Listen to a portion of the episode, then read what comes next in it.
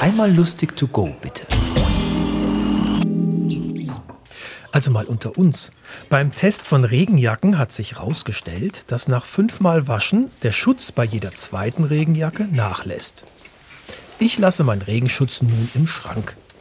Kein Wasser vom Regen und kein Wasser vom Waschen kommt damit ran. Sicher ist sicher.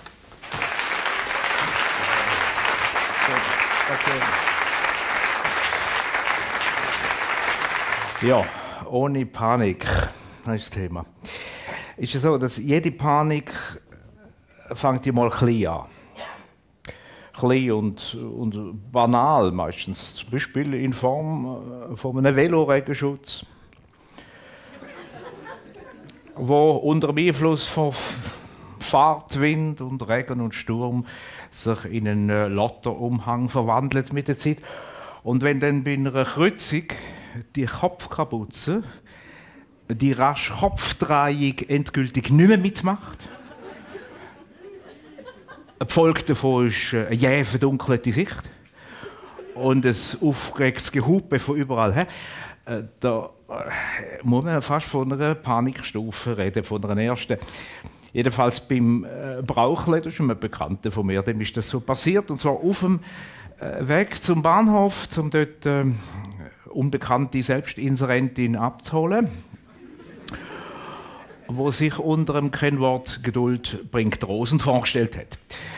Jetzt ist ja das passiert mit dem Fastunfall und nachdem äh, fährt ihm einfach der Schreck abrupt in die Glieder. Dem Vorstellung jetzt kurz vor dieser vielleicht lebensentscheidenden Begegnung das Leben zu gefährden, lässt ihn an der erstbesten Stelle anhalten und den Glockenknopf resolut anzuzüchen. Aber schon bei der nächsten Kreuzung, sprich Kopfdrehung, hat er schon wieder eine Blackbox.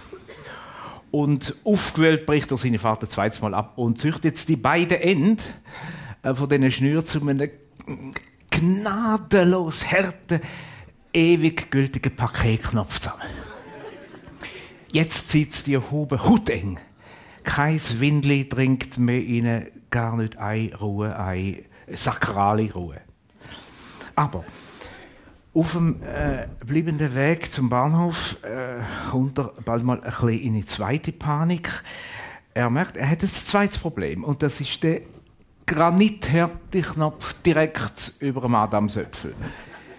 Wie wird er seiner äh, Eva so gegenübertreten? Der erste Eindruck ist ja gern der letzte. Da kommt ihm in den Sinn, aha, in der Nähe vom Bahnhof hat es ja einen grossen Laden mit einer Kosmetikabteilung und äh, dort wird es wohl so Nackelschärle haben. Und Nackelschärle braucht man immer. Aber auf dieser Kosmetikabteilung fühlt er sich einer eigenartig abweisenden Atmosphäre ausgesetzt. Die Erstverkäuferin verschwindet gerade schon wieder schickt dann irgendein äh, junges Aushilfsdussi, das sich nicht ein bisschen bemüht, lüter und auch deutlicher zu reden, obwohl sie sieht, da hat es mit einem Kunden zu tun, mit einer gelben Außenmembran. Und irgendwann äh, vertreibt er die Bedienung nicht mehr. Sie greift auf sein Selbstbewusstsein an, wo so wichtig wäre, jetzt kurz vor der entscheidenden Begegnung. Und ähm, die Zeit druckt immer mehr, genauso wie der Knopf. Und die Rosen sind ja noch nicht gekauft, das abgemachte Erkennungszeichen, wo ja fast auf der Hand liegt bei, äh, bei dem Kennwort. Also zurück zum Bahnhof und kurz Zeit später steht er im Blumenladen vom Bahnhof und dort aber ändert sich seine Stimmung schlagartig. Da spürt er, da bin ich richtig. Oder erstens verkäuferisch, das mal fast von einer äh, vegetativen Freundlichkeit. Und äh, vor allem sieht er hinten auf dem äh, Packtisch eine blitzblanke Scherle, eine Blumenschere. Die wird sein Problem beheben, äh, wenn er dann äh, die Rose gekauft hat. Also wartet er äh, ziemlich gelassen, hat nur noch einen Grund vor sich. Aber warum? Warum muss man sagen, warum beim, ja, beim heiligen St. Fleurop? Äh, muss er einen Kunden vor sich haben, der seiner Frau offenbar einen, einen, einen Jahreszahlenstrauß zusammenstellen will. Und wenn es wenigstens eine junge Frau wäre. Es nimmt und nimmt kein Ende. Und wo er dann sieht, äh, wie die Verkäufer in die Hinterräume verschwinden und passendes Grünzeug zusammenstellen für das Monster, äh, da hat einfach endgültig keine Geduld, auch keine Zeitreserve mehr. Er packt den erstbest vorverpackte drei Rosenbesen, legt das Nötli, oder muss sagen, eine Note auf den Tisch und dann hm, ab aufs Büro. Das ist äh, das. Wenn Sie den Schluss noch hören? Oder? Wenn Sie ihn wirklich hören? Gut, also gut, oh, okay, aber vielleicht mit ein bisschen Musik. Es, ist, äh, es fällt mir leichter. Äh, zu besserer Verträglichkeit. Ich habe noch ein Einzylinderli für das dabei. Vielleicht noch zwischendurch ein paar Sätze Originalton äh, Brauchle. Ich habe ihn ja kennengelernt im Copyshop. Äh, er du, ach, hoffe, schweres Klappe mit der, dieser Kopie da. Ja, es ist eben ein Lebenslauf. Ein Lebenslauf, handschriftlicher Lebenslauf für eine Bewerbung, haben sie vorgeschrieben. Und äh, ja, weil ich ja gerne ein bisschen schräg wäre beim Schreiben. Das ist bei mir immer ein bisschen Gefahr. Dann haben wir gesagt, komm, schreibst den Lebenslauf zuerst mal auf Häuslipapier. Und nachher gehst du ihn kopieren, und zwar ein bisschen heller. Damit dann die Häusli weg sind. Weil, weil ein Lebenslauf auf Häuslipapier chancenlos.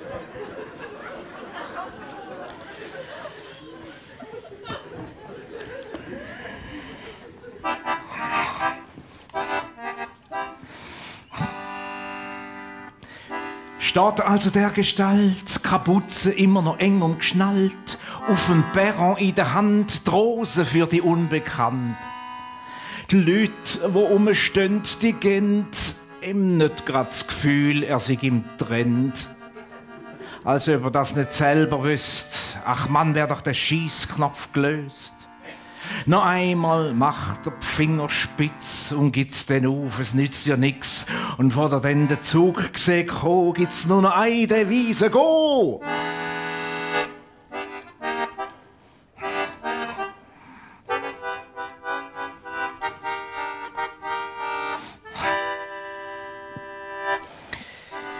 Er ist jetzt also gerade dabei zu gehen. Da hört er hinter sich ein Sie. Und das Fräulein aus dem Blumenland steht vor ihm in der Hand. Das Rausgeld. Es ist viel zu viel. Zum Glück sieht er so aus, äh, skurril. So Hexen auf dem Perron sofort gesehen und er soll jetzt doch das Geld mal nehmen. Er nimmt, ist gerührt und schluckt nur leer und sagt, denn lieber wäre ihm ehrlich Chair oder sonst ein spitziges Instrument, damit man ihn, er schaut zum Zug, erkennt.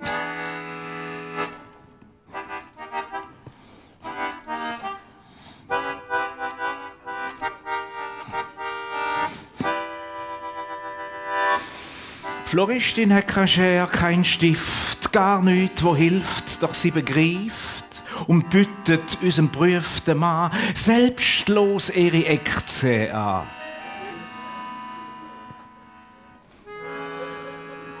Auf Bahnhöfen ist man sich ja gewöhnt, dass viele das Gefühl durchgehen. Doch wie die Frau dort total tough einem Typ in den Hals verkrücht, dem sagt man Love. Dem Eindruck haben sich alle die, die es gesehen haben, nicht können entziehen Und unter anderem auch sie. Das wär's denn rosenmäßig gsi.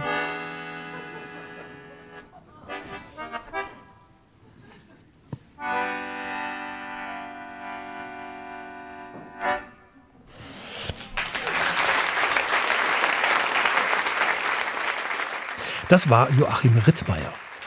Wir hören uns.